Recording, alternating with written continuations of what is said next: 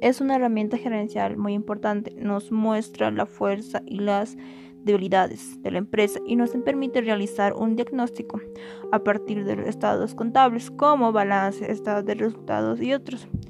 Y nos sirve para medir la liquidez, la solvencia y la rentabilidad de la empresa. Esta información que obtenemos es útil para la toma de decisiones